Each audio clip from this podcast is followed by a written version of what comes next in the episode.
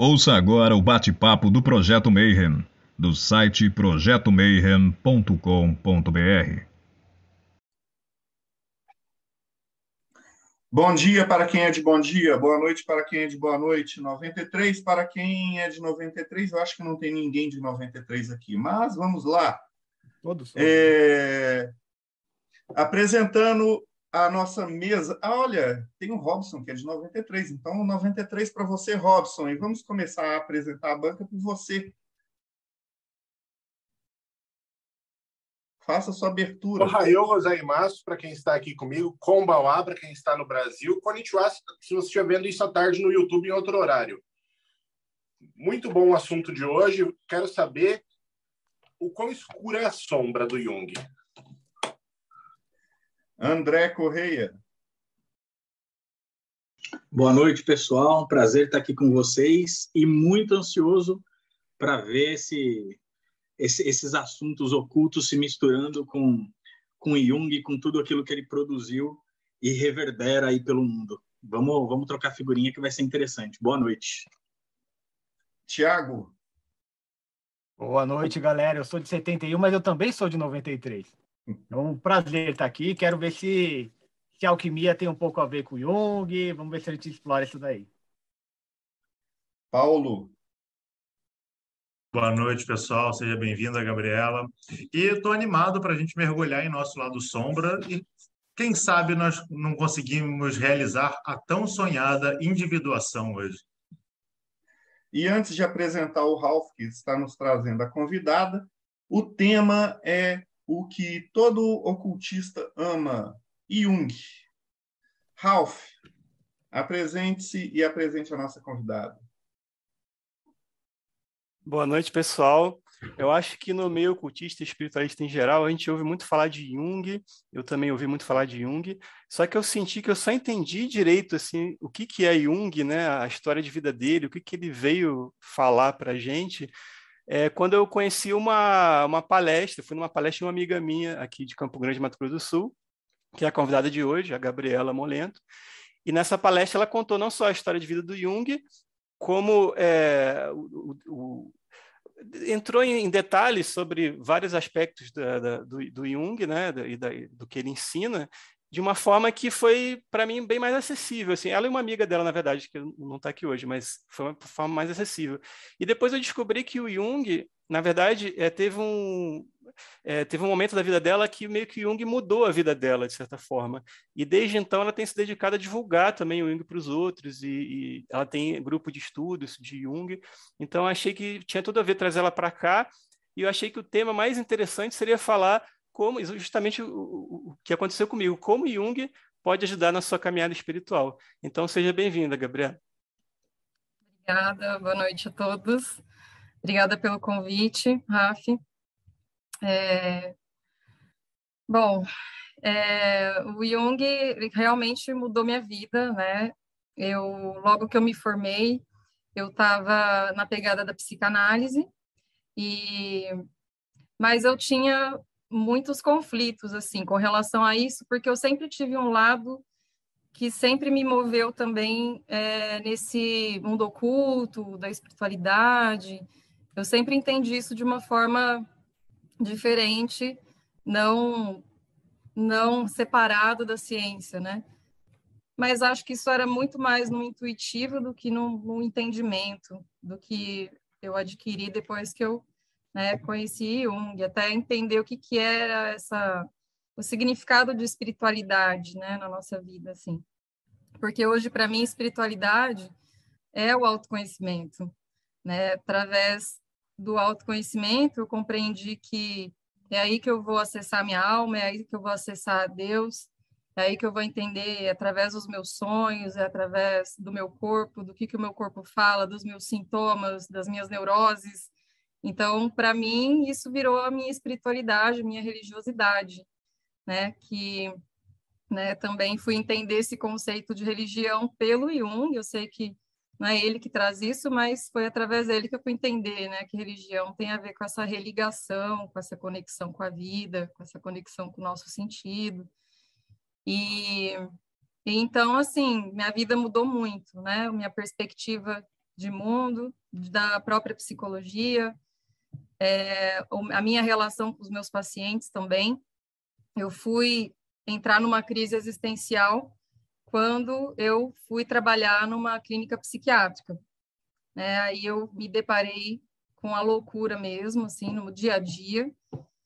Era uma coisa que eu temia depois da minha formação na, na faculdade. A coisa que eu, o que eu dizia era: eu só não quero psiquiatria, não vou entrar nesse negócio que é demais para mim, não, não quero mexer com isso. Nos estágios foi muito forte o meu contato com isso, e para mim a loucura era uma coisa que me assustava, né? É, não importa que conceito você tenha para me explicar, que se de 10 que diga, né, o que que é cada patologia, que para mim é uma coisa que eu não conseguia ver sentido a pessoa enlouquecer, né?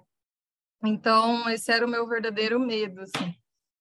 E aí, quando eu me formei, é, a vida é irônica demais, né? Minha primeira entrevista foi numa clínica multidisciplinar, assim, uma pessoa que estava abrindo a clínica. Fiquei sabendo, um colega me, me indicou, né, para essa pessoa. E aí, quando eu cheguei lá para a entrevista, estava tudo escuro, era uma segunda-feira, e a mulher estava psicótica, ela estava em uma crise, e ela foi me entrevistar naquele estado, né? Ela estava, eu percebi que ela estava alterada, eu acho que ela de, devia ter problemas de vícios, tá, né? Ela estava, acho que ela tinha usado alguma coisa, mas eu vi que ela estava dividida ali, ela estava, é, né, falando nada com nada, totalmente sem sentido, e aquilo já começou me assustando, né? Eu falei, bom, primeira entrevista de emprego da minha vida, já vem uma pessoa que está assim, como assim, né? E ainda saí de lá com, com esse pensamento, né? Será que, que isso é um sinal de que eu vou trabalhar com loucura? E aí, depois de três meses, como eu estava também ainda começando a clínica, né, a clínica de consultório, é, não tinha muito paciente, não tinha muito também ainda experiência. E aí eu fui chamada para fazer um trabalho no hospital psiquiátrico. E aí eu senti um chamado, eu senti que eu precisava enfrentar isso, eu senti que isso fazia parte do meu caminho e que se eu não fosse encarar isso, né, é, é, eu também não ia ter paz, né, o meu interno não ia me dar paz. Então fui, né, para uma clínica aqui, para um hospital aqui que chama Nosso Lar, é bem conhecido, é no, no estado aqui, no Mato Grosso do Sul. E e aí, né, fui entrar, né, assim, de cabeça nessa história de, de loucura, de esquizofrenia, de, de pânico, de tudo que é coisa. É, aí eu estava ainda, né, sob, assim, a, é, é, com a teoria freudiana, lacaniana, estava bem entrosado com Lacan, e, assim, achava incrível poder identificar nas pessoas ali os complexos edípicos, as coisas ali, você conseguia compreender muito, né? Só que para ajudar a pessoa, eu me sentia muito vaga, eu me sentia muito sem, sem ferramenta.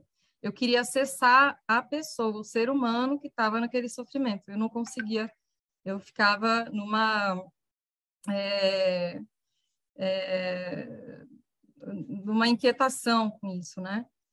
E aí eu fui entrando em crise, né? E eu também fui entrando em crise comigo, é, é, né? Porque tinha muita coisa que eu via lá no pessoal que eu falava, mas eu também tenho esses, essas ideias, eu também tenho esses pensamentos, então, né? Então assim, parece que fica muito louco tá lá, ninguém, né? Aqui todo mundo é normal, ninguém tem nada daqueles problemas. Mas às vezes a pessoa me contava uns pensamentos, eu falava, gente, mas eu também já tive uns pensamentos loucos assim, eu também sou acometida com umas coisas esquisitas né? É, porém, não me perco nisso.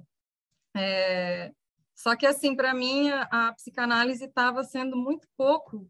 Isso é para mim, né? Não estou dizendo que, não estou desmerecendo a teoria. Tinha uma colega minha até lá, que até hoje a gente é muito amiga, ela é psicanalista, e ela se dá muito bem, ela se deu muito bem para trabalhar com os pacientes baseada na teoria da psicanálise. Mas aí eu sentia que era uma necessidade particular minha. Para mim, aquilo não, eu não conseguia, né, compreender. E aí eu né, pensei até em largar a psicologia, fazer alguma outra coisa. É, e né, fiz essa, esse contato, contrato comigo, né, que caso é, fiquei sabendo de um junguiano aqui, na verdade, que dava um, tinha um grupo de estudos também sobre Jung, e eu não tinha ainda me aprofundado em Jung, porque na faculdade, é, pelo menos aqui, é, naquela época era pior ainda, não tinha muito acesso a Jung. Então, eu só tinha acessado algumas coisas, me interessava, mas eu pensava, ah, quem sabe um dia, né? Mas ficou esquecido lá atrás. Aí eu fiquei sabendo desse, né, dessa pessoa aqui que, que dava esse estudo. Eu falei, bom, é, agora é o tudo ou nada, né? Vou lá, vou conhecer esse Jung, vou me aprofundar. E se nem isso me trouxer sentido agora na minha profissão, né, me, me trouxer ferramenta, é, eu vou mudar de profissão, né? E aí foi uma coisa incrível, porque eu fui nesse grupo de estudos, já me identifiquei de cara, né? É, achei, assim, foi muito, assim, naquela paixão na hora ali, é, à primeira vista, né? E, e aí no segundo mês, é, dois meses depois, viria uma, uma professora né, de fora fazer um curso de imaginação ativa, dar um curso de imaginação ativa. Eu nem sabia o que, que era isso, achei um nome super esquisito, mas eu falei, bom, vou fazer, né? Era um curso super caro, nem podia, nem podia pagar aquele valor, mas era um dinheiro que eu tinha lá, dei tudo que eu tinha ali, falei, não, vou fazer esse negócio porque se for isso, né, é, é, isso vai me levar, me caminhar. E aí é, fui para esse curso e aí lá foi pior ainda, né? Porque aí tudo que eu conhecia sobre psicologia, eu acho que eu tô com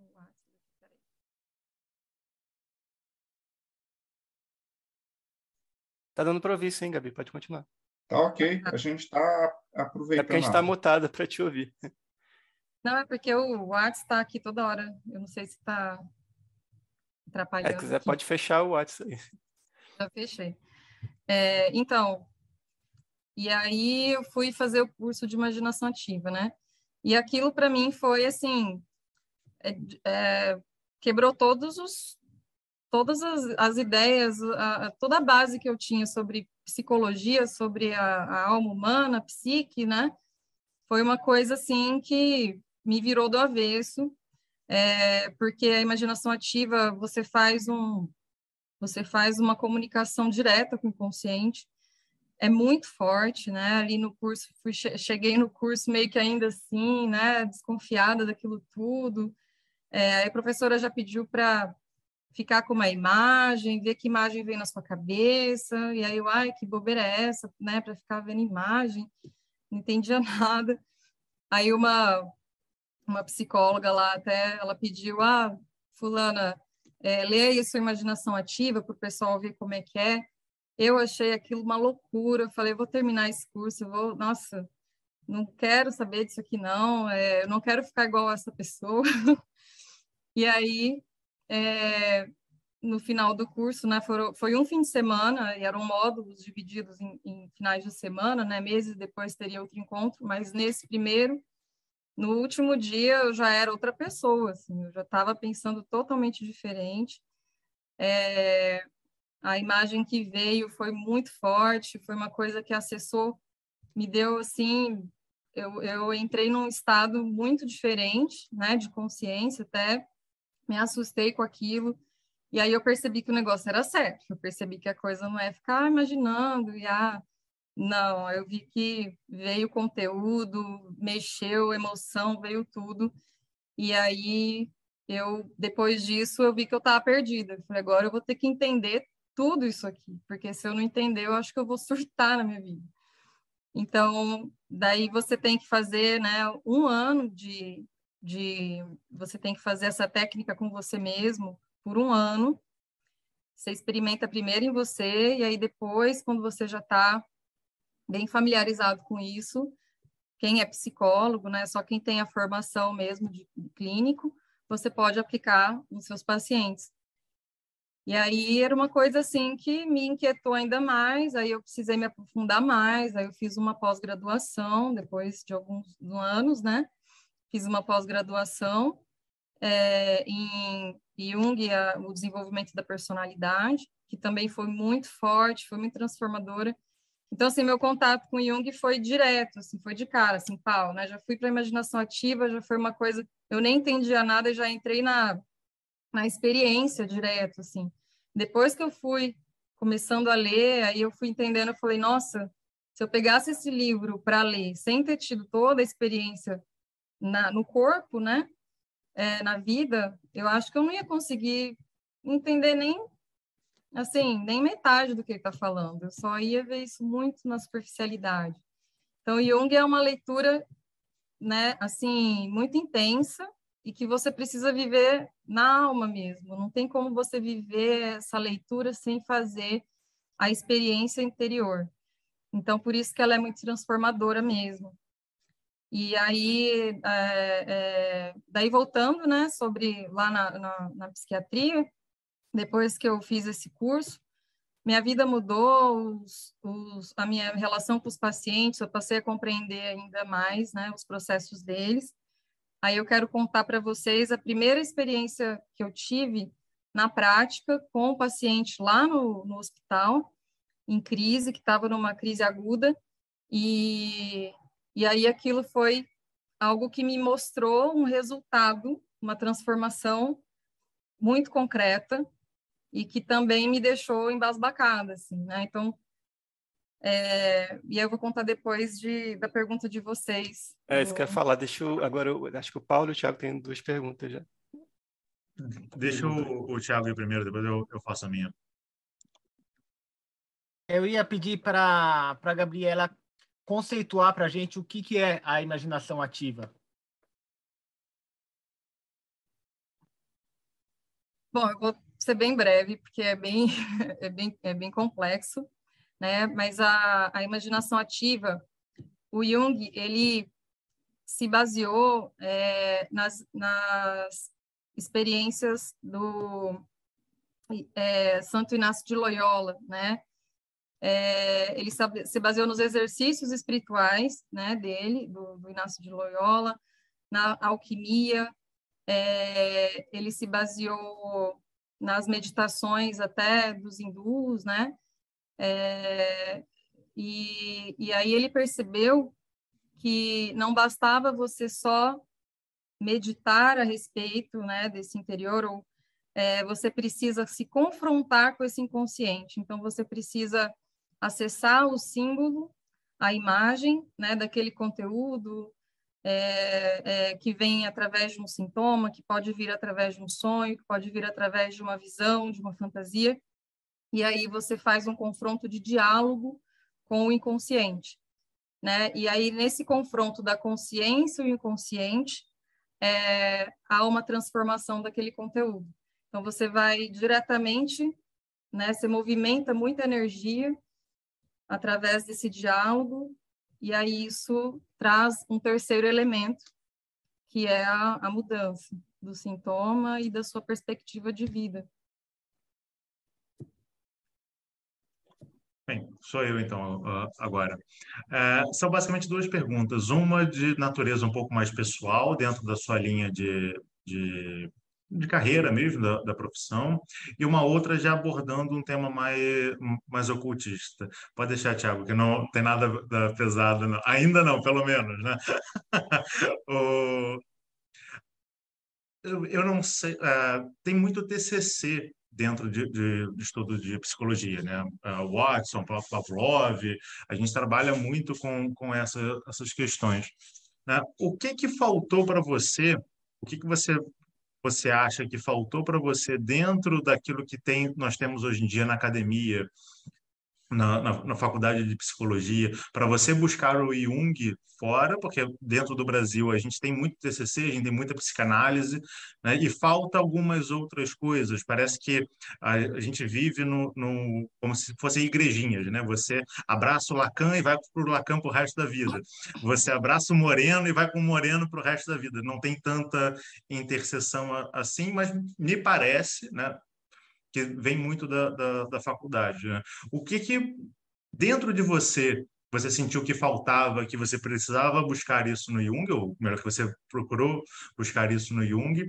E a segunda pergunta, a gente já começa a entrar no, na, na questão do Jung, mas eu faço depois para não, não atrapalhar a sua resposta. É, eu penso que as teorias são todas muito válidas, eu não desconsidero nenhuma, eu acho tudo interessante, mas eu acredito que existam perfis onde você se identifica mais.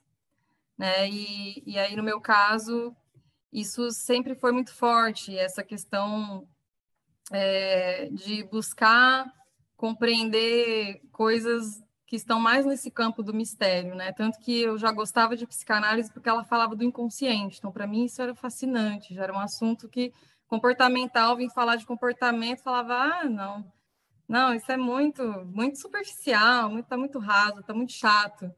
Então é uma coisa de perfil. teoria da escolha deixa para a galera de marketing de venda que eles trabalham mais com isso do que. Pois estão usando até arquétipo e tudo mais, né? Então tá complicado, estão usando inconsciente marketing, o negócio tá. Mas é... e também tem a ver com algumas experiências pessoais, assim, né? Quando eu era mais nova, eu tive uma minha primeira crise existencial, assim, própria, mais interna minha, foi com os meus 18 anos, assim. Né? Foi quando eu entendi que eu era um indivíduo e que eu era sozinha e que eu foi uma solidão intensa. E aí eu entrei em muita crise. Eu tive é, né, saí de casa também nessa fase, então eu tive pânico, eu tive um monte de coisa. Eu ia na minha psicóloga, que era lacaniana, né? Eu pensava, gente, por que, que ela não me manda internar logo? Por que, que ela só fica me ouvindo, fazendo pergunta? Porque eu estou enlouquecendo, né? E, assim, me ajudou e me segurou muito a psicanálise. Só que depois que eu fui acessar os arquétipos, entender o inconsciente coletivo, quando eu fui entender também essa experiência com a imaginação ativa, eu entendi muito mais aquelas minhas questões que era assim o inconsciente muito forte já assim né em me, me provocando assim a minha consciência. Então assim eu acho que ele, o Jung ele veio para minha vida assim de uma forma que era era o que eu precisava assim era o remédio que eu precisava para eu entender a minha vida e ajudar quem quem vem com essa mesma necessidade né ou parecida Perfeito. Né? E aproveitando que já que você começou a abordar a questão do inconsciente coletivo, do inconsciente pessoal, né? Uma coisa que a gente estava conversando aqui antes, né? Antes do programa começar a, a ser gravado em si, é a questão do uso dos símbolos. Né? O Jung ele tem um livro clássico dele que é o Homem seu símbolo, que ele organiza, mas ele escreve o primeiro o primeiro capítulo dele também, né? E ele utiliza o símbolo como acesso ao inconsciente é esse mesmo que o, o, o Rafa está tá mostrando. É, e fazendo um paralelo, por exemplo, o Eliphas Levi ele estabelece que a gente tem determinados símbolos que eles são universais e aí, se a gente for levar para o lado do Jung, eles estão acessando o inconsciente coletivo. Né? A gente vai ter o pentagrama apontando para cima, é uma coisa divina, uma coisa sagrada. Mas se a ponta principal do pentagrama está para baixo, ele vai comentar que é uma coisa mais profana. Mas vem, vem um, um, um questionamento. Né? Se no seu modo de ver, é, é, claro, né? Se um indivíduo ele aprende um símbolo de uma maneira errada, é, ou seja, um símbolo que ele é um símbolo profano, mas ele aprende como se aquilo for, o sagrado fosse. Como é que no seu entendimento funciona esse casamento? Será que ele vai ele vai utilizar é, o, o o Robson comentou aqui, né? Para o evangélico, pentagramas são profanos em geral, de fato, né? Como é que se dá essa relação entre esse inconsciente pessoal e esse inconsciente coletivo ao lidarmos com um símbolo, principalmente um símbolo esotérico? Então, é... o Jung vai trazer muito esse entendimento sobre os opostos, né? Que a gente tem essas duas forças opostas e é através dessas, for dessas duas forças é que vai haver a, assim, a possibilidade de nascer a consciência. Então, o profano e o sagrado são necessários, né, para que haja a mudança, para que haja é, a integração, né, de sombra também na própria personalidade.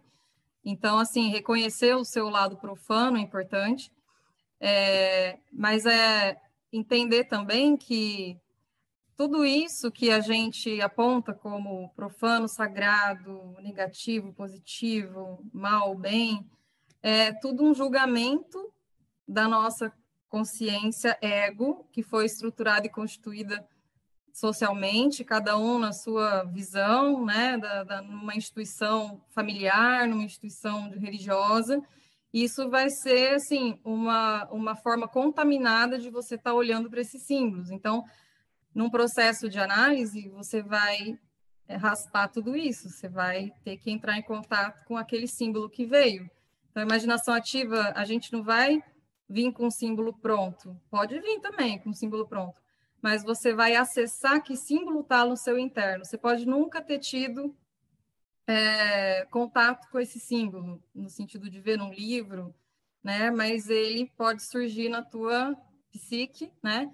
Naquele momento, e você só vai realmente compreender o, a função e o sentido desse símbolo para sua, para o seu desenvolvimento, no seu processo, naquele momento, nesse confronto de diálogo, né? Não dá para já ir com preconceitos é, é algo, é um exercício muito grande de você né, se limpar desses conceitos para você poder acessar o que, que é, qual que é a função e finalidade desse símbolo na vida individual de cada um. Então, o profano e o sagrado fazem parte, não significa que um é melhor que o outro, eles dois são necessários para que haja a transformação do ser, assim, né, nesse sentido é, de conscientização. É, eu queria aproveitar para complementar que a gente aprende também estudando Jung que é, muitas vezes o, o, mesmo símbolo significa coisas diferentes para pessoas diferentes, em sonhos diferentes, por exemplo. Né? E, e dependendo da idade da pessoa, o que, que ela sonha, o mesmo símbolo ele pode ter significado diferente. Então você realmente, Jung falava muito isso, que você realmente tem que se preocupar em cuidar da pessoa, né? E não vir com um manual de símbolos assim, falar, ah, então ela sonhou com isso, então vai ser isso, né? Isso, isso realmente não, é. não vai funcionar nunca, né? Mas, Gabi, Fora eu queria. Que também, só para é. complementar a teoria né, do arquétipo, do, da simbologia e tudo mais, é, o símbolo ele vai ter sempre os dois lados, então ele nunca vai ser um ruim ou, ou bom, ele vai ter os dois lados, ele vai ter tanto o lado sombra, negativo, quanto um lado mais sombrio, quanto um lado mais. É, é, como é que pode falar? É, bom, bem, não sei, é, quando a gente entra nesse bem e mal, nesse conceito Jung, nesse paradoxo, né, é difícil você ficar, mas é essa questão que a gente entende como negativo ou positivo, né, o símbolo vai ter os dois lados da moeda. Então, não dá para você, por exemplo, o que o Rafa falou, né, você sonhou com um cachorro, dependendo do contexto do, do cachorro, o que, que o cachorro está representando ali, pode ser que ele esteja bem negativo, ou pode ser que ele esteja positivo, né? E se ele está negativo, não, não, não, significa que seja ruim, né? mas ele está trazendo uma, algo que a consciência precisa entender. Então, às vezes as pessoas falam, ah, eu tive um pesadelo, uma coisa ruim. Mas quando você vai analisar, entender o, o para quê desse sonho, o para quê desse símbolo, né? Você entende até que aquilo é, é, é compreensivo, aquilo acaba tendo um sentido e aquilo já não mais fica num lugar assustador, você traz para a consciência, para essa clareza. Não sei se eu estou conseguindo ser clara, se está confuso, se eu estou conseguindo responder a, a, pergunta de vocês. Tá ótimo. É, e aí, antes de você continuar com o seu relato, não sei se o, o, Paulo vai ter outra pergunta, mas eu queria só voltar uma coisa que você falou aí. É, é como você estava pensando em desistir, inclusive, da carreira e tal, e, e, e, o primeiro contato que você teve com a imaginação ativa, você falou que, nossa, achou uma loucura, pensou em ir embora. isso me lembra muito o próprio caminho espiritual também, né? É, muita gente, às vezes, desiste no começo, porque precisa tratar certas coisas internas também, e aí fica com medo de lidar com aquilo. Você podia falar mais um pouco sobre isso? Tipo assim, o que você acha que teria acontecido contigo se você tivesse realmente desistido? Onde você estaria hoje, sabe? Você teve que ter uma, uma, uma coragem naquele momento a mais, assim, para seguir adiante? Ou foi uma coisa que foi assim, como você falou, amor à primeira vista, mas ao mesmo tempo você falou que também a primeiro contato com a imaginação ativa também foi meio doido. Então, o que, o que você pode falar sobre isso? Só um, um comentário mais, mais detalhado sobre essa parte que é bem interessante, até para quem está no caminho espiritual também, que é uma coisa muito parecida com isso.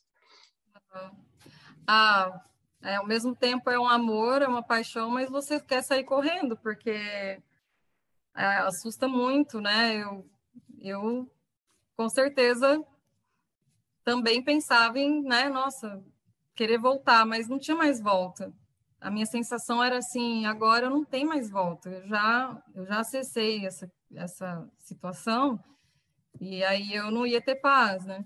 Então foi, eu acho que se eu não tivesse seguido, é, eu acredito que eu sofreria consequências no sentido assim de é, hoje tudo que isso me trouxe de compreensão, tudo que tudo que me trouxe em todos os sentidos na minha vida, assim, é, tanto financeira quanto emocional, é, eu acredito que eu ia ficar lá, naquela inconsciência, né? É, é no, no, num lugar bem miserável, porque assim a, o estado interno que eu me encontrava, né? Falando simbolicamente, era um estado, né? Assim, quando você acessa a sua alma pela primeira vez, não vai estar tá legal.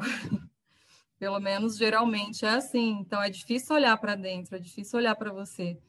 Mas conforme você vai caminhando, as coisas vão é, esclarecendo, né, e melhorando.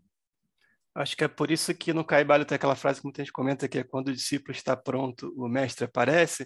Acho que diz muito sobre isso. Acho que a gente não deve também forçar uma pessoa que não está pronta a entrar no caminho espiritual, porque não é uma coisa fácil, é uma coisa simples. E, e realmente, às vezes, a, a, ignorância da pessoa é a proteção dela. A gente não tem esse direito, às vezes, de, de mexer com o livre-arbítrio dos outros e achando que vai estar ajudando, às vezes uma pessoa pode não estar pronta e aí ela não consegue seguir adiante e fica perdida no meio do caminho. Já acessou alguma Nossa. coisa ali e depois não sabe para onde, onde vai, porque não consegue mais ir para frente, tem medo, mas também não pode mais voltar atrás, porque já viu aquilo que não, não, entende, não entende, não compreende e não vai conseguir compreender. Então a gente tem que tomar muito cuidado com isso. E só para complementar o que o Ralf está falando, acho que é importante, mas em termos mais esotéricos, às vezes o cara precisa afundar, né? Às vezes ele está no caminho ainda do Nadir para depois ele começar a subir. A gente tentar puxar ele para cima antes dele afundar, ele não vai ter nem motivação para continuar. Tem galera que a evolução é o para baixo. É, mas é, e faz sentido, porque a evolução, é, pelo menos a, a ideia que a gente entende, a evolução ali né, no, na psicologia analítica é justamente você ir lá nas profundidades, nas raízes, para que é, o Jung traz essa analogia com a árvore, né? Você tem que, quanto mais fundo você vai nas raízes, mais você cresce. Então, o desenvolvimento está muito associado a esse ir lá no fundo mesmo. Em alguns momentos, eu acredito que a confrontação talvez seja interessante, em outros não. Tem hora que a fuga é necessária. Protege. É, é, é, justamente aquilo, né? Você, você não pode buscar a luz olhando para ela, senão você vai acabar se, se, cegando, que é, a, que é a frase do, do Jung. Você tem que estar de costas para ela, para ela te proteger, e você caminha em direção às suas sombras, que à medida que você caminha em direção às suas sombras, você leva a luz para a escuridão e você traz a, a consciência para aquilo que é inconsciente. E aproveitando o gancho de consciente e inconsciente, né, a gente está tá comentando aqui, e para o público em geral, parece que o consciente é aquilo que, ah, eu estou pensando aqui, eu estou consciente, eu estou consciente que vocês estão aqui presentes, eu estou consciente de, uma série de coisas, mas quando a gente entra num cenário esotérico, a gente descobre que a consciência é algo que está, entre aspas, lá em cima, né? é, é, é purusha, né? Tá, tá lá em cima, tá lá no topo, e que a base ela é densa e por isso ela é inconsciente. Então, poderia parecer que nós que estamos aqui na base da árvore da vida, em Malkuth, nós estamos no inconsciente, quando na verdade o consciente é que é terra lá em cima, que é a consciência plena em si. Como é que você vê essa correlação nossa? Porque nós temos um certo grau de consciência aqui, aqui onde nós estamos, mas a gente não tem uma consciência plena, porque nós somos influenciados por uma série de coisas dentro, dentro da gente, seja é, o, o famigerado TCC, que vai trazer algumas coisas de, de comportamento, a gente vai encontrar as pulsões do, do, do, Freud, a gente vai encontrar uma série de coisas que a gente não presta atenção, mas que nos influenciam. Para nós está no inconsciente, porque ela está no, no escuro, mas nós também não temos acesso a esse saber total, né, que seria a verdadeira consciência. Como é que você analisa isso para a gente, por favor? E aproveitando, Gabi, uma, uma, uma pergunta de leigo aqui, o que é TCC? Porque acho que muita gente não deve saber. Como eu não sei também, vou perguntar aqui, falei. É teoria do comportamento, teoria cognitiva comportamental. É, então, eu vou trazer o que o Jung fala, né? E, e eu acho que faz muito sentido. é, a forma que o Jung entende isso, né, é, da consciência, é que, assim, nós somos mesmo essa totalidade, né?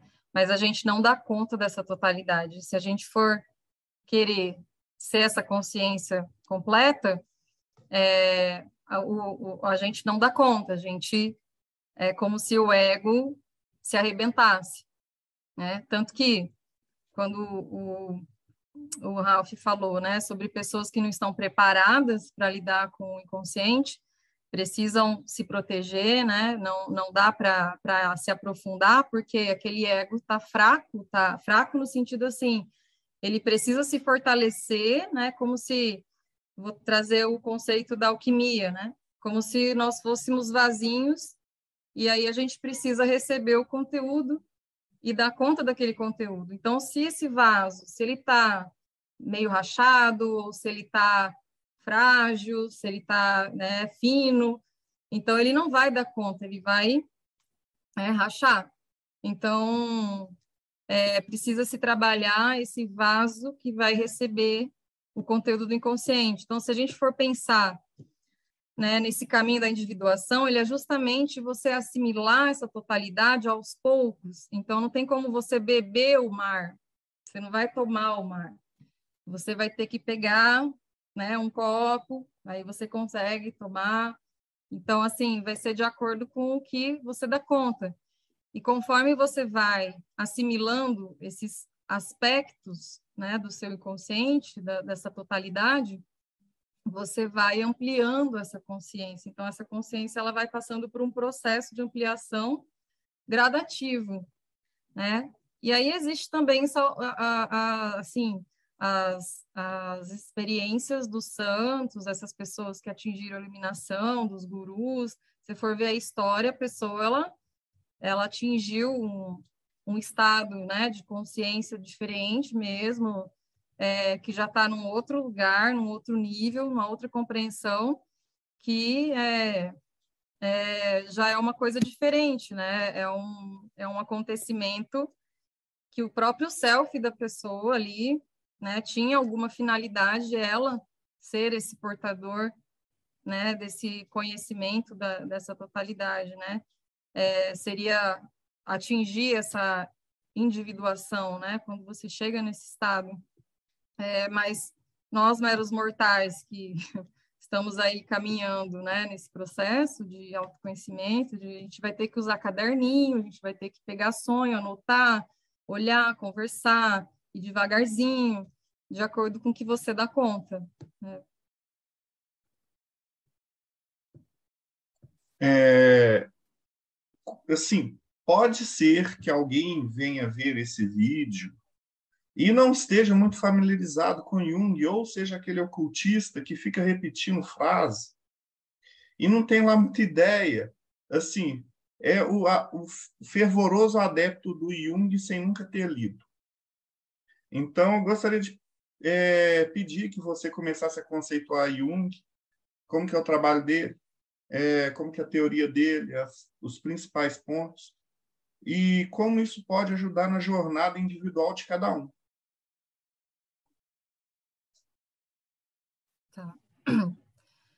É... Bom, deixa eu só Bom, é, vamos lá. É, vou tentar consertar. Vamos entender assim como é que o Jung começou assim a desenvolver esse método e essa é, é, essa, essa teoria, essa compreensão dele do inconsciente, né? A gente entende que existe o inconsciente pessoal, que aí é o, o inconsciente que Freud apresenta, né? Que tem a ver com seus traumas de vida, com essas questões que são mais do seu da sua psique individual, e existe esse inconsciente coletivo, né? Que foi aonde a grande sacada do Jung né, que tem coisas mais fundas que influenciam esse inconsciente pessoal também. Então, é muito importante você desenvolver esse autoconhecimento, né, trabalhar essa psique, porque a alma, a psique, né, que, é, que é, é, é, significa alma, ela é, ela faz essa intermediação entre o mundo material, né, e o mundo espiritual para se a gente for entender, é, para entender a importância que tem você fazer esse trabalho de autoconhecimento, então você precisa né, é, acessar esse, esse intermediário que vai dar acesso tanto ao espiritual quanto ao material. Então, através disso, você consegue estar tá integrando todos esses essas compreensões, essas coisas, esses conceitos, né? É, só que isso tem que ser na, na psicologia analítica, a gente entende que isso precisa ser vivido empiricamente na sua vida. Não adianta você ficar falando sobre positividade, sobre gratidão, essas coisas todas, né? E, e, e trazendo outras questões, fundamentos super é, filosóficos e super é, é, profundos, se você não tiver vivido aquilo na sua vida, se você não tiver vivido isso na pele. Então, né, é, você não vai estar tá trazendo alma junto com o que você está querendo transmitir. É, saindo um pouco de teoria de Jung e, e trazendo uma, é, uma reflexão sobre isso, o quanto que isso faz diferença, né, você percebe que quando uma pessoa que tem uma propriedade daquilo que ela viveu, né, transmite para outra aquele conhecimento, é, aquilo realmente muda o olhar da pessoa. Agora, quando a pessoa só está falando pelo racional, pelo intelecto, aquilo é interessante, só que aquilo não, não toca. Né? Então, assim, é, é, é, é tocando nesse lugar assim mais da alma que você vai realmente ter uma mudança na sua vida e uma mudança e, e contribuir com uma mudança no social. Posso é, ilustrar só o que você acabou de falar? É, dando aula, eu passei por algumas fases assim bem perturbadas. Acabei é, tendo que usar, é, usar psiquiatra, remédios, etc. Passei pela depressão. E depois de passado tudo, é, saído desse processo, passado por esse processo, eu comecei a entender que quando eu via um colega de trabalho passando por isso, era muito mais fácil eu falar com ele, tendo eu já passado por isso, do que se eu não tivesse passado por isso. Seria nesse caso que você está falando? Você passou pela experiência e você consegue conectar com o outro? Sim, sim, de uma forma bem clara, isso ficou assim. Não que você vai saber, né, o que, que tá, como é que o outro está vivendo isso, porque a gente não acessa o outro, a gente só sabe da nossa experiência. Mas você já tendo passado, né, você já tem assim um, uma compreensão viva do que, que a pessoa está vivendo e, e você assim sabendo que você viveu, você consegue entender também que existe essa particularidade, né? Você consegue ter essa consciência que assim, geralmente, é, quando você não viveu, você não vai ter, né? Você vai, ah, mas por que que você está sentindo assim, né? O que que tem? Qual que é o problema? Sim, continuando esse exemplo que você está dando, né? É, bom, daí, é, continuando essa questão, assim, da, da, do Jung, né, teórica, Então, a importância da, da psique é justamente é através do autoconhecimento que você vai acessar Deus. Esse é o entendimento que o Jung traz. Assim. O self, né? Ele é esse mistério, ele é esse esse eu misterioso, esse outro que existe dentro de você. E você só vai conseguir acessar é, se você olhar para você, se você olhar para o que o seu corpo está falando, se você olhar para o que os seus sonhos estão falando, se você é, entender e compreender o processo da sua vida, né? É, então, através disso, você vai acessar essa parte mais profunda da vida. Se você está só na teoria, ou né, dessa forma que a gente acabou de, de representar, você não está conectado com aquilo, essencialmente. Você só está falando daquilo. Pode falar, pessoal. Fala, André. É, Gabriela, você falando sobre tudo isso, eu acho muito legal. E quando você fala ali, né, de você mergulhar em você, para quando você consegue fazer esse mergulho, é quando você experimenta Deus, né? Ah, eu gosto de pensar Deus como uma das emoções mais complexas que a gente consegue alcançar porque você não consegue nem expressar em palavras. Apesar de que, né, eu, eu brinco, eu falo, pede para alguém explicar para você em palavras o que é amor sem usar adjetivos. Isso já é absurdamente difícil. Né? Quando você fala, ah, me descreva amor, descreva amor, ah, é querer estar junto, é querer, você dá comportamentos, mas é tão abstrato que você não consegue colocar isso em, é, sem, sem essa ajuda de comportamentos. Então eu gosto de pensar Deus como sendo essa coisa muito muito intensa que você não, não consegue plasmar, né?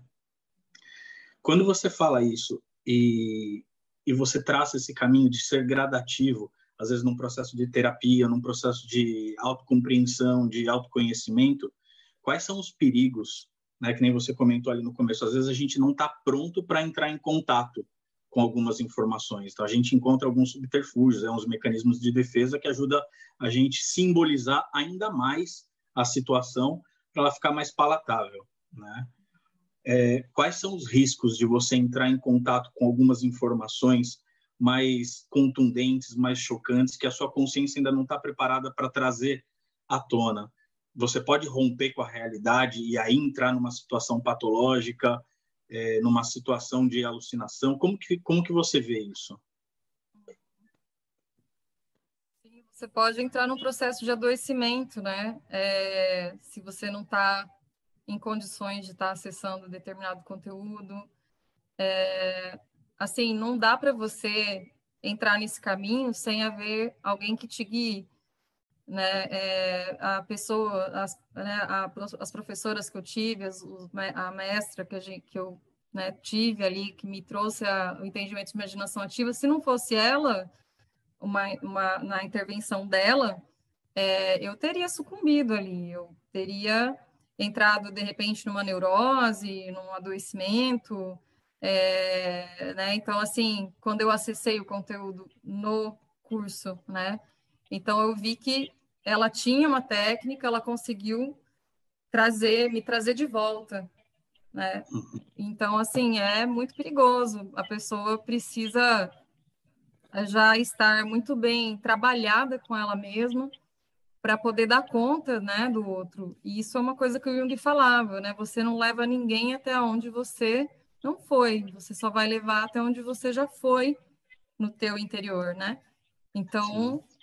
É uma coisa que a gente precisa ter consciência também, né? Você falou no, lá no comecinho você falou alguma coisa, né, de no período de faculdade entrar em conflitos, né? Ah, e a gente estava brincando até agora de falar do, do TCC, né? a psicologia comportamental foi quem me tirou do ateísmo, né? Porque no período de, da faculdade eu me rebelei e, assim, cortei relações com qualquer tipo de divindade. E com uma professora de, de, de comportamental, de análise de comportamento, eu fui questionar ela sobre isso, né? Professora, como, como que você consegue acreditar em Deus fazendo tudo isso aqui dentro da faculdade? a, a pergunta dela foi: se você experimenta Deus e isso reforça o seu comportamento de acreditar, continue acreditando, né? Então, foi o que me trouxe de volta. Eu, eu descolei daquele monte de questionamento e me fixei de novo na experiência, na vivência e na emoção que aquilo estava me trazendo. Desde então, continuo. É legal pensar sobre isso. Obrigado pela resposta. Obrigado também pela troca. E aí voltei, né? E dentro disso que o, o André trouxe, que você comentou também, dessa questão do, do perigo de você lidar com determinadas coisas, né? dentro da psicologia a gente vai ter a ideia do pensamento intrusivo, né? mas que se para alguma, algumas áreas do ocultismo, vamos falar que é um obsessor, que é alguma coisa é, é, é uma coisa externa que te, te influencia em si. Né? Como é que você vê essa questão do pensamento intrusivo? Porque é uma coisa que, no geral, todo mundo tem, pelo menos em algum momento da vida. Alguns vão ter mais, outros menos. Alguns vão, vão desenvolver patologia. E você comentou lá no, no, no início da nossa entrevista que, que você entrevistava alguns pacientes que eles comentavam de pensamentos deles e que você já teve também esses pensamentos intrusivos. Como é que você, você analisa essa questão do pensamento intrusivo? É uma coisa que seria do, do, inconsciente da própria pessoa, ou é uma coisa que talvez possa ser estimulado por uma entidade abstrata externa? Como é que você eh, percebe isso, por favor? É, eu entendo assim que independente se isso é de fora, né, é, pode ser, né, e cada um tem a sua forma de, de entender isso tudo, é, independente, isso pegou num conteúdo seu.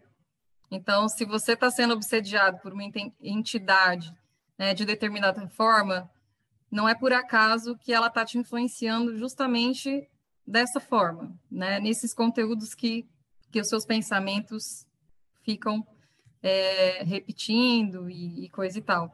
Então, precisa trabalhar a psique primeiro, para poder, não primeiro, né? Pode trabalhar tudo junto, mas assim, precisa trabalhar a psique, porque caso seja um obsessor, se você não trabalhar essa questão dentro de você, vai voltar. O obsessor tem de monte aí, se for pensado. Não só os que são, né, no, no, os invisíveis, mas muitos visíveis também. Então, Eu acho que agora você pode finalmente voltar ao seu relato. Você, tá, você ia começar a fazer um relato e chegou com umas 200 perguntas. Se você quiser voltar. Você pode me lembrar qual é o relato? acho que você estava falando do seu primeiro atendimento, não sei. Do, do... Lá no hospital. Isso, acho que foi uma coisa assim. É, foi muito interessante, assim. Porque, assim, é, eu estou contando a minha história, como é que foi tudo acontecendo. Hoje eu entendo que desde lá atrás tudo já era esse chamado do meu inconsciente, né? E acredito que todos nós temos esse chamado, né? Quando algo incomoda. Então, a minha intuição foi me levando a tudo isso, a, a imaginação ativa foi algo que veio, né? Foi um, um presente da vida. Eu vejo assim, porque chegou até mim, né? No momento que, que era o momento que eu estava madura para isso, mesmo que eu achasse que não. É, e, enfim, acho que cada pessoa tem seu processo, né? Cada pessoa vai ter o encontro com aquilo que ela necessita. Então, assim, por isso que é importante a gente estar conectado com a gente, com essa, com essa intuição, pelo menos, né? E aí eu fiz essa, esse trabalho comigo por um ano, a técnica, né? Eu já estava familiarizada, já me sentia familiarizada, é, só que eu não tinha coragem de praticar isso com pacientes ainda. Mas lá na, na psiquiatria, lá no, no, hospital, tinha hora que eu, nossa, eu ficava louca para, né, que a pessoa falava que tinha um, um diabo falando com ela, eu falava, nossa, vamos lá conversar com esse diabo, porque, né, o que que tá lá? É, só que não tinha coragem, né? Aí teve uma situação que aconteceu é, eu estava fazendo atendimento normal lá na, na, na, salinha, e aí, de repente, chegou a enfermeira, e é, e é assim, o hospital psiquiátrico é assim, o paciente está em surto, já deram tudo que era remédio, não está segurando a crise, nada, o psiquiatra fala, vai para terapia, manda para psicóloga. Aí chega o paciente todo desorganizado, você tenta ajudar, você tenta, mas a, a pessoa, ela está insana, ela não, não dá, né? é, para trabalhar. é, racionalmente ali. Então, é, a gente ficava muito assim, às vezes você chegava a um ponto que você não tinha muito o que fazer, esgotava as ferramentas. E aí, é, essa paciente veio, né, falou, olha, mandou vir falar com você, eu tô já começando, já tô ouvindo vozes, eu tô, eu tô segurando, eu tô com medo disso aqui me tomar, porque é, quando acontece, eu saio de mim e eu faço coisa que eu não gosto. E aí ela começou a olhar para o meu brinco, era um brinco assim. Ela falava assim: tá mandando eu puxar seu brinco. Eu não quero puxar seu brinco, eu não quero fazer brinco. E eu naquele cagaço, assim. Só que aí na hora ali eu falei: não, eu vou fazer esse negócio, vamos fazer essa imaginação ativa. E aí eu é, comecei a perguntar, né, que voz é essa, o que estava falando, se isso fosse algo alguém, se tivesse uma imagem, como é que ela poderia ser. Fui começando a ajudar ela a trazer essa introspecção, né? Fazer essa introspecção e trazer o símbolo que está ali, né? E aí veio um demonião, assim, né? E aí uma coisa feia lá, ela contando, demônio, não sei o quê. E aí, tá, e ah, vamos lá, então, desde quando que ele tá aí, o que, que ele quer, e vai, de, tentava diálogo com, esse, com essa é, imaginação, com essa imagem, e não tinha acordo, e não queria saber, que queria destruir ela, queria destruir tudo. E aí, é, fui direcionando as perguntas lá com ela, né? E aí, conforme a gente foi conversando com ele, e a, a imagem ela vai passando por uma mudança. Então ele foi assim se humanizando. Então quando vai acontecendo essa mudança, ela foi se sentindo mais calma também. Ah, ele já não está mais tão assustador, ela falava, né? Mas ele ainda quer que eu faça coisa ruim, não sei o quê. E vai, vai. E aí ela saiu dali, ela falou que ela já estava se sentindo bem, ela saiu eu dei graças a Deus ela ter já ido. Dali a pouco ela volta e a coisa volta. Angústia, angústia, ele está aqui, ele está aqui, não quer ir embora, não sei o que, não sei o que. E continuamos conversando é, com ele ali. Aí ela vai embora de novo e aí ela volta de novo. Eu falei, meu Deus, não, não dá. Eu, eu quero ir embora, chega. Eu estava exausta, cansada e atendendo um monte de paciente. Aí eu falei, tá, o que, que, que, você sente, o que, que ele quer, o que, que você sente, o que, que você quer fazer por ele, o que, que você sente que ele vai acalmar? Aí ela falou, quero cantar. Falei, então vamos cantar para ele. Ela falou, eu quero andar, circulando, cantar. Vamos, vamos lá. Fui circulando com ela, fui cantando com ela. Aí ela trouxe uma uma é, música católica, assim, né, de, de bem religiosa, assim. E aí fui cantando com ela, tal. Ela falou, é, Cal... Nossa, calmou. Aí ela saiu, e aí eu falei, ai, amém. Aí eu já peguei minhas coisas, já estava querendo ir embora, já estava dando meu horário.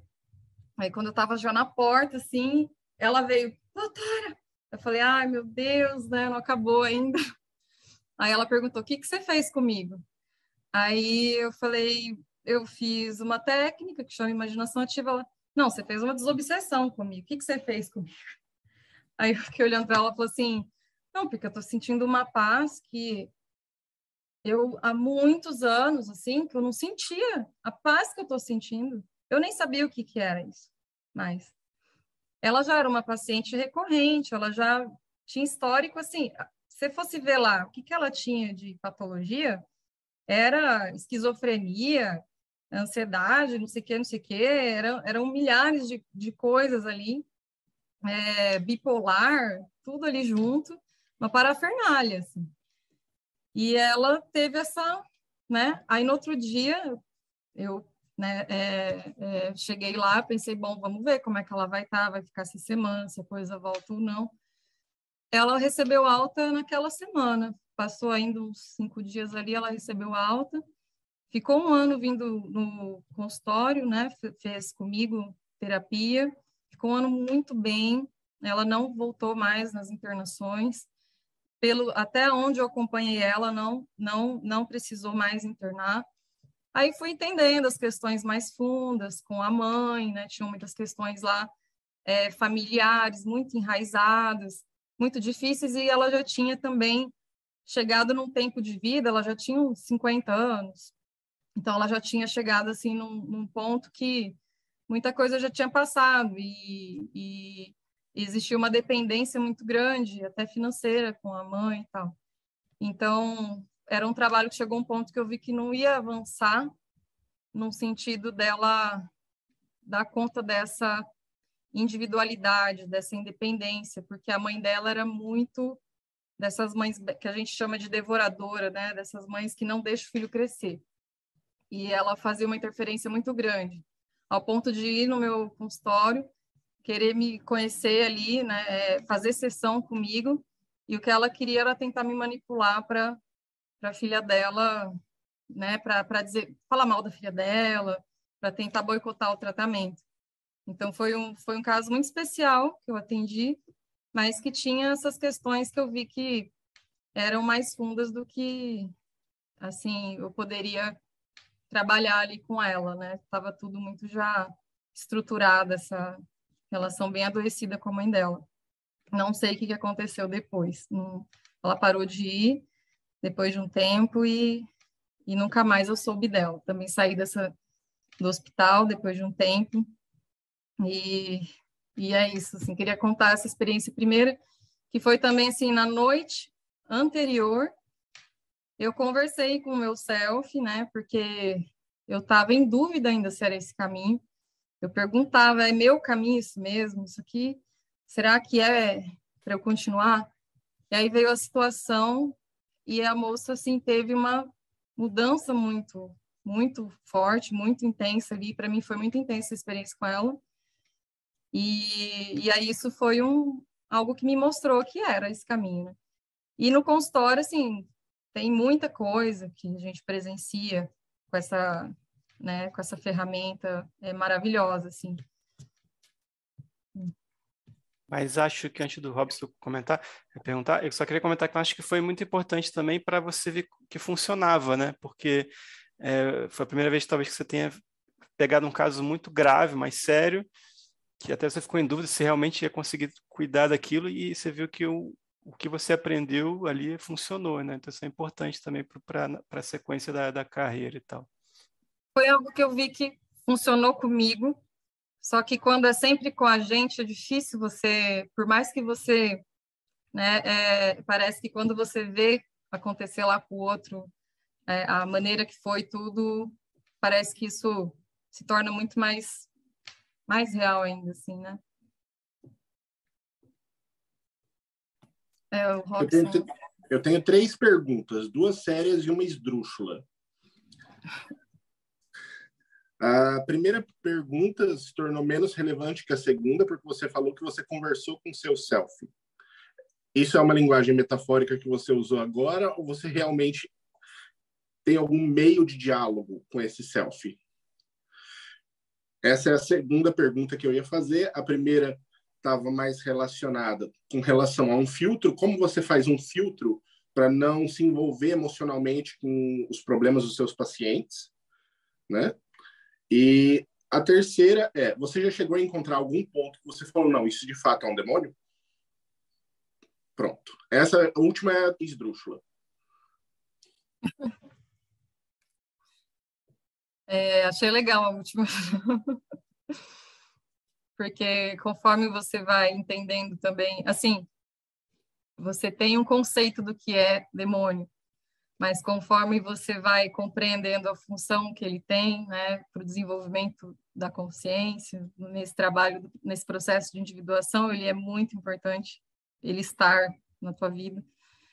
E, e aí você compreende, né, com, de uma forma mais, é, é, faz mais sentido, né, e, e ele tem uma função importante até para nossa sobrevivência né, de, de compreender esses opostos, né? Sem ele, a, o processo não avança, né? Sem as provocações do seu né, demônio aí interior, o seu processo não vai para frente. É, brevemente falando também disso, né? Que é uma coisa bem mais profunda. é, sobre conversar com o meu self. O self é um conceito que o Jung dá para falar sobre o eu, né? Esse eu verdadeiro, esse centro interior, que você pode chamar de da sua, do seu é, de Deus, você pode chamar isso de divino, você pode chamar do que você quiser. Eu muitas vezes me refiro a ele como self ou como meu eu essencial, é, é, e né, através também de imaginações ativas, é um modo de eu me comunicar. E, assim, eu sempre busco muito respostas, sim, sobre coisas que na minha vida eu fico, sem, assim, em dúvida. E, geralmente, ele me traz essas respostas pelas experiências, ou por sonhos, né, é, nas situações. Então, isso é uma forma de eu estar tá me comunicando com esse inconsciente. Ainda nesse ponto, é, você acha que esse eu superior, esse self, ele te ajuda a você conhecer melhor o seu caminho e, as, e aquilo que você realmente quer para você, a sua verdadeira vontade? É, na verdade, a maneira que eu levo isso é, é ele mesmo que sabe. Eu vou descobrindo através dele. Às vezes eu quero passar na frente dele, mas eu já tenho me educado com relação a isso. É, é bem essa relação do ego, né? E, e, e self, do, do, da consciência e do inconsciente. É você começar a entender que há uma relação, que há uma relação com a vida, que há uma relação, há um diálogo. Então, precisa haver uma parceria com isso, né? Para você poder se desenvolver. Se não haver essa parceria, isso não vai muito longe. Aí sobre os pacientes, né? Como é que eu faço essa? Isso é uma coisa que com o tempo, é, eu já estou há oito anos na clínica, então é, na, com a experiência mesmo, você vai a, a, a, aprendendo a lidar com isso e principalmente com o autoconhecimento. Então eu faço análise, né? Desde que eu entrei na faculdade eu faço análise e coisas que eu estou aqui trabalhando com paciente, tem conteúdo médico meu, então eu já tenho que ir lá na, numa supervisão, na minha psicóloga, para trabalhar isso, já preciso anotar. Às vezes, coisa que no meu sonho revela, coisa a ver com o que eu estou com o paciente, aí nosso inconsciente está havendo uma comunicação, tem muita coisa que acontece, sim. E se você não estiver atento, você é, se perde, ou você perde também a riqueza que é essa relação, né? O, o próprio Jung fala que na psicoterapia, no livro dele lá de técnica da psicoterapia, ele fala sobre essa relação entre paciente e o analista, né? O quanto que uma personalidade vai influenciar a outra. Então, num tratamento com uma pessoa, eu também estou me transformando, né? Eu também estou olhando para mim de alguma forma, mesmo que eu esteja olhando para ela, não tem como eu, me, eu sair de mim assim. Então é, é um, uma forma até que eu vejo muito humana que o Jung traz, né?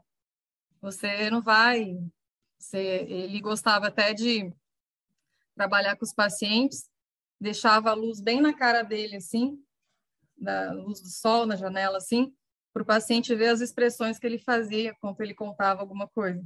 Então existe uma troca que do nosso próprio inconsciente acontecendo no momento que você está. Nos dois sentidos. Uhum. Muito obrigado pela resposta.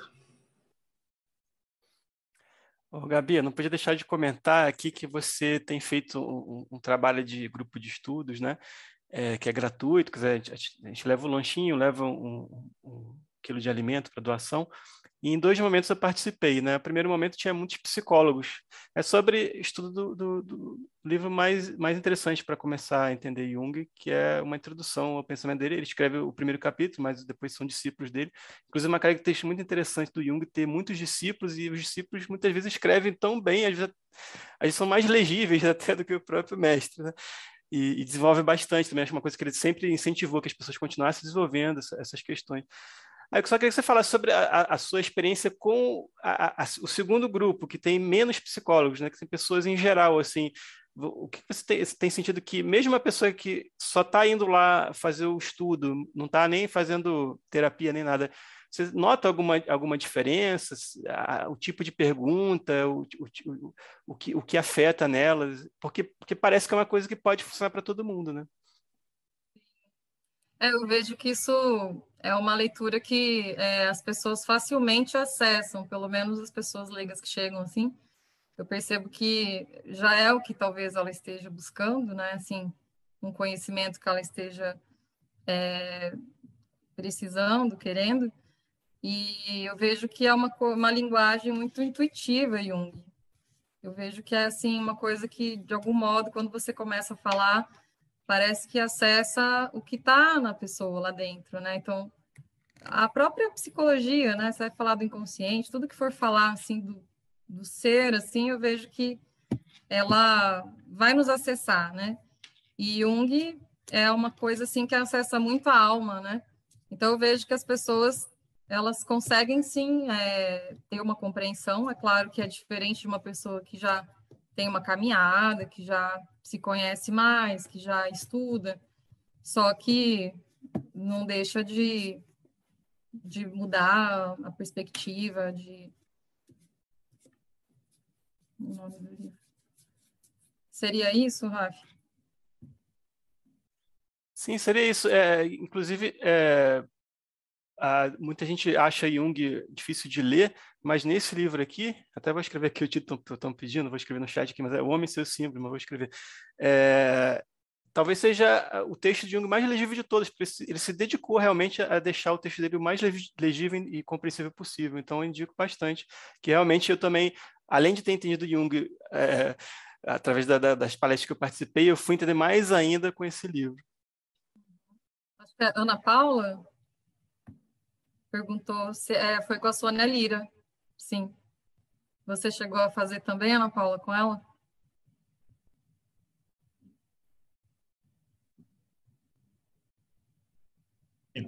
Enquanto a Ana Paula uh, responde no chat, né, aproveitar a, a dica do, do Raf, né, porque, por exemplo, quando a gente vai estudar o Freud, ele é muito didático. Né? Ele é aquele cara que, quando ele muda uma coisa, lá, lá na frente, ele, ele hum, já não, não acredito mais naquilo.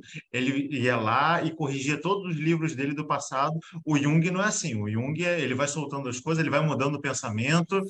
E, e você que, que, que faça, tipo aquele meme da conspiração, tem que ligar os pontos para descobrir qual é o que está funcionando em si. Né? O, o Raf, ele sugerir um livro para a gente, mas eu gostaria de saber qual que você sugere para aquele que quer começar a estudar um pouco mais Jung e sair disso. Ah, eu ouvi falarem de Jung, ouvi uma frase na internet e já se acha ou junguiano. Para quem quer começar a estudar de verdade, qual livro que você recomenda para ter um primeiro contato com o pensamento do professor Jung? Olha, eu indico esse mesmo que o Raf passou, porque ali assim é o modo mais assim acessível que ele que ele está transmitindo. É, eu acho muito legal também ler a, a, vida dele, a história dele, a biografia, porque aí você também vai acessar ali a, a, a vida dele, a história dele, como é que ele foi chegando nesse entendimento, nesses conceitos. Só que eu já vejo como um livro mais pesado para quem quer começar Jung, porque ele vai trazer assim o inconsciente dele ali, né? Então, às vezes, quando você não está familiarizado, você pode achar tudo muito estranho. Então, é melhor começar ali no Homens e Seus Símbolos, que vai trazer todos os conceitos, esses outros autores que vão trazer também de uma forma até mais, mais fácil algumas coisas para entender. A leitura do Jung é muito densa, assim, é, é muita informação, muita coisa que ele vai trazendo mesmo. Só que eu até esses dias brinquei com a minha psicóloga, né?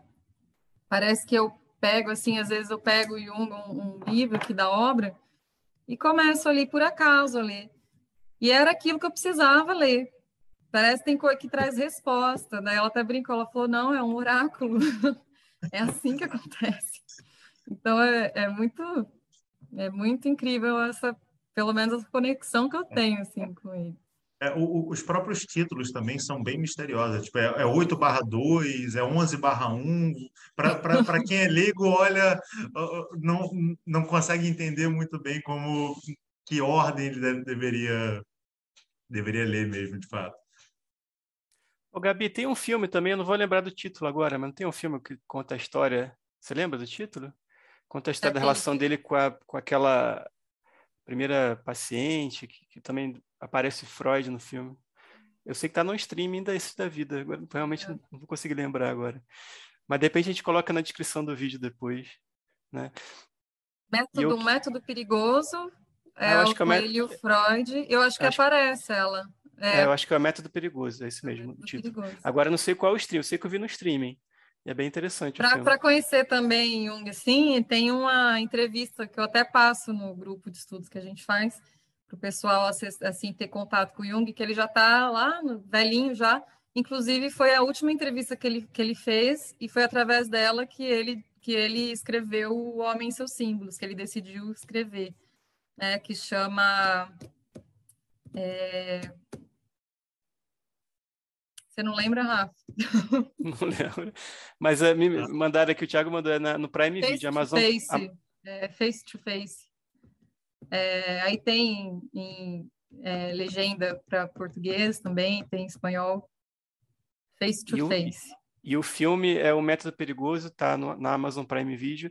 E eu queria indicar também é, para quem é, primeiro lê O Homem e seus Símbolos e achar interessante, principalmente se você é mulher, não deixa de ler também esse livro que é maravilhoso, que é de uma Jungiana, é Mulheres que Correm com os Lobos. Inclusive, a, a Gabi pode um dia voltar aqui para falar só sobre isso aqui, que não vai dar tempo mais agora.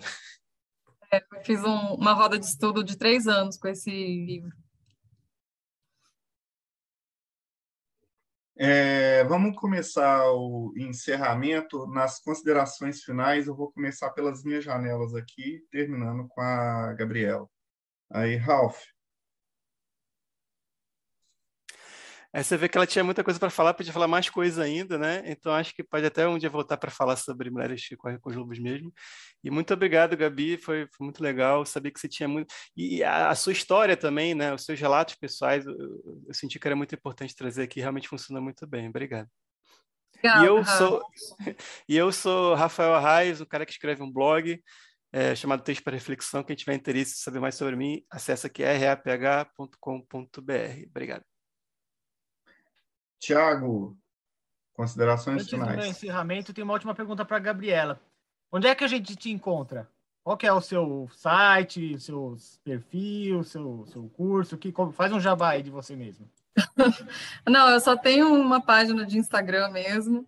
Tem uma página péssima no YouTube, que não tem muito conteúdo, que eu fiz lá é, na época que eu estava fazendo uh, um grupo de estudos online, Mulheres Correm com os Lobos. Aí teve algumas coisas que a gente, acho que a gente liberou lá, eu e uma arte terapeuta. E tem algumas coisas sobre mito, mas tá bem boba ainda essa página. Ah, depois passa seu perfil para o Ralph, a gente coloca nos comentários do vídeo. Tá bom. E já que a gente o, falou de livro... O perfil dela no Instagram tá ali, tá ali na janelinha tá dela ali. Ah, é. legal. Beleza. Já que a gente falou de, de livro, eu queria colocar mais uma sugestão aqui, que é o Alquimia e Imaginação Ativa, de outra junguiana, que é a Mary Louise von Franz, que é ah, para quem é. gosta de esoterismo, é bem bacana, que faz umas pontes bem legais mesmo. Maravilhosa. Bom, e sobre mortesubita.net, nós somos um portal dedicado ao ocultismo, com a missão de levar conhecimentos proibidos ao alcance de todos desde 1996. Somos o pendrive do capeta, o reality show da imaginação ativa, o cheat code dos arquivos acásticos. E a dica de hoje é entrar lá no mortesubita.net e procurar Young e discos voadores. Ele faz uma interpretação bem legal, assim como a ufologia como um mito moderno numa época da, da, da Guerra Fria, da Segunda Guerra Mundial, que estava todo mundo com medo da bomba estourar, e os discos voadores apareceram como anjos. Vale a pena ler. Paulo, Considerações finais. Antes de mais nada, agradecer mais uma vez a, a Gabriela. Ótima entrevista. Uh, e você, o André, que praticam a clínica, vocês têm a minha admiração, porque eu fiz psicanálise, mas eu, eu não queria clinicar em momento nenhum. Né? Eu sabia que eu fiz psicanálise só para estudar mesmo, para ter uma base. E eu tenho uma, uma admiração incrível para quem escolhe seguir por esse caminho. Parabéns pela sua entrevista, parabéns pela sua escolha de vida. Volte mais vezes. E no, no, no meu jabá agora, depois do, do, do Morte Súbita, é até complicado você fazer jabá, porque Morte Súbita é o lugar, mas o caminho para se tornar um verdadeiro magista passa necessariamente pelo processo de autoconhecimento. E se você quer se conhecer melhor enquanto aprende sobre magia, religiões, mitos e psicologia também, você tem de se inscrever no canal do Pedra de Afiar, youtube.com/barra Pedra de Afiar. Lá, além de ter acesso a vários vídeos sobre esses e outros temas, você vai começar a aprender a prática filosófica. Te aguardo lá. Robson Belli. Psicologia é um assunto muito interessante incrível mesmo. Se eu não tivesse ido para teologia, eu teria ido para psicologia, mas afinal, abrir igreja era um negócio mais promissor na época.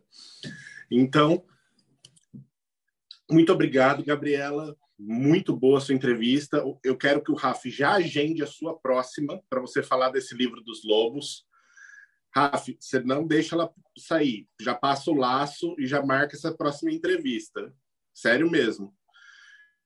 E falando de magia, vamos falar de enoquiano.com.br. Se você tem interesse em aprender um pouco de magia e falar com anjos e talvez com um demônio ou outro, entre lá e você vai ter acesso a tudo isso e alguns graus de loucura diferente. André Correia.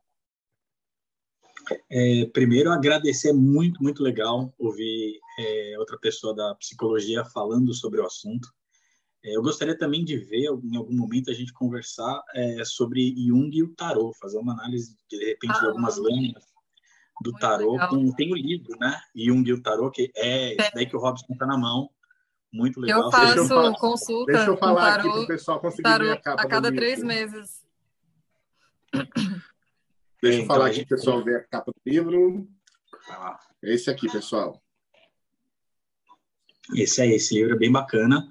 Ah, então seria bem legal a gente é, ouvir também a Gabriela falando sobre isso.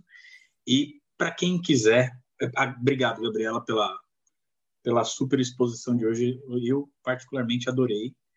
E para quem quer conversar um pouquinho sobre bruxaria, sobre paganismo e assuntos que permeiam esse esse meio, toda segunda-feira às 21 horas no canal Conexão Pagã no YouTube, a gente tá eu e a Vanessa Lanaro é, trocando figurinha com convidados, com bastante gente é, tá todo mundo convidado, tá bom? Beijo para vocês, brigadão. É, a última é, a fazer as considerações finais vai ser a Gabriela, mas antes eu quero falar com o Ralf. Vai marcar sim, Ralf. Num dia que vem a Bárbara, é, a Vanessa Lanaro para falar sobre Mulheres Correndo com Lobo e depois sobre Jung, é, Jung e o Tarot também. Então você já está aqui convidada, tá? É, Gabriela, considerações finais? Obrigada, pessoal. Obrigada pelo acolhimento de vocês. Espero mesmo ter, de alguma forma, contribuído com a minha história e que tenha ficado claro. e agradeço o convite também. Vou aceitar, com certeza, para a gente marcar. E, e é isso. Muito obrigada mesmo. Gratidão. É, Gabriela, sim, foi fantástico, foi uma aula de Jung como eu vi poucas vezes, tá? Muito obrigado, você fala muito bem, você explicou muito bem e os livros recomendados aqui por todo mundo, por você, é, são realmente, eu acho que todo mundo deveria é, começar a ler. E eu tenho que fazer o jabá aqui do Projeto Mayhem. Vocês é, poderiam é, eu estou lendo aqui o Sombra, né? O Sombra é minha sombra. Tá me lembrando de algumas coisas. Eu tenho que te perguntar, você escreve artigos, Gabriel? Olha, eu escrevi um artigo com a Sônia Lira, na época que eu estava lá na pós. É, a gente acabou saindo um livro, está né, lá no site do ICTS, Instituto ICTS, é, da Sônia Lira, e Tem, assim, é, é, eu não, não sou muito de escrever, assim, eu sou mais de escrever minha vida, assim, eu tenho cadernos, faço, tem milhões de cadernos pessoais aí, é, mas pretendo, sim, é, me aprofundar mais em estudos, escrever mais sobre as, as coisas, né, trazer isso mais no, no para um lugar mais científico. É, é porque é o seguinte, o Sombra, ele é o meu inconsciente que fica trazendo o conteúdo aqui para mim, entendeu? O Projeto Meire... Ele é ótimo. Tem, é, ele tem essa revista. E se você tem esses cadernos, você poderia estar escrevendo aqui para a gente, entendeu? Ah, que a legal. Gente, nós iríamos adorar ler seus conteúdos, tá? Porque Jung é uma das paixões de todo é, ocultista, mago e etc. E essa revista foi criada porque o pessoal costuma publicar em online, aí você vai ter aquela, é, vai fazer uma referência, vai vir o site. O Tiago, que é de TI, ele pode explicar muito bem como é que é essas referências ótimas, lindas, maravilhosas. E aqui você vai ter uma referência boa mesmo, que vai ter é, tudo certinho como manda figurino. Aí Muito você legal. pode escrever. Uhum, obrigada. Parabéns pela revista, muito bacana. E quem faz parte do projeto Mayhem, é, vai lá no catarse.me TDC, se estiver no ar. Você pode é, ajudar o financiamento do site e você vai ganhar essa revista, você vai ter acesso a grupos de Telegram e vai poder fazer parte dessas entrevistas aqui maravilhosas. E para todos que estão vendo até aqui, não se esqueçam de dar o joinha, curtir, é, usar o algoritmo a seu favor para receber esse tipo de conteúdo específico de nicho. E muito obrigado a todos. Até a próxima. Até.